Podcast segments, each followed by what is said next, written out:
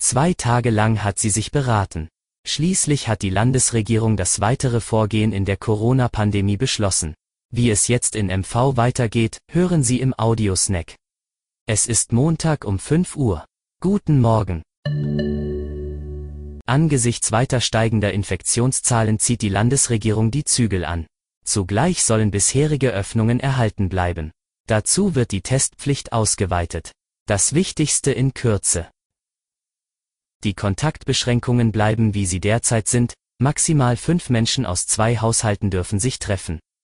Zudem wird das Tragen medizinischer Masken auch im Auto Pflicht, wenn die Mitfahrer aus einem anderen Haushalt kommen als der Fahrer. Der Fahrer selbst muss keine Maske tragen.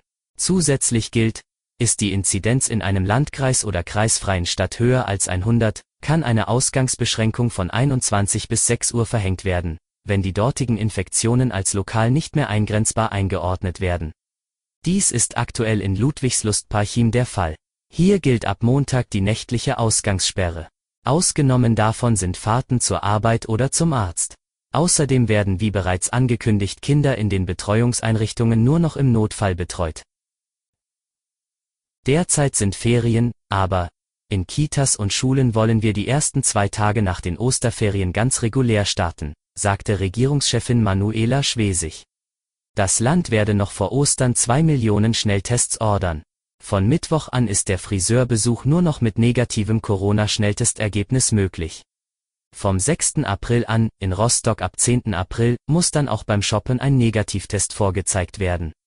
Sämtliche Geschäfte des täglichen Bedarfs, also Lebensmittelgeschäfte, Drogerien, aber auch Blumenläden, Buchhandlungen und Gartencenter, bleiben geöffnet. Kontaktarmen Urlaub, etwa in Ferienwohnungen, wird es nicht geben. Tagestouristen dürfen weiterhin nicht in den Nordosten einreisen. Besuche der Kernfamilie, also etwa von Eltern und Kindern, sind hingegen weiterhin erlaubt. Zur Impfstrategie, ab dem 8. April soll nun auch in MV ein Online-Portal für Impftermine eingerichtet sein.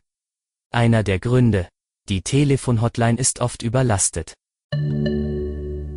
Das war Ihr Audiosnack. Alle Artikel zum Nachlesen und Hören gibt es wie immer auf noz.de-audiosnack. Die nächste Folge hören Sie morgen früh.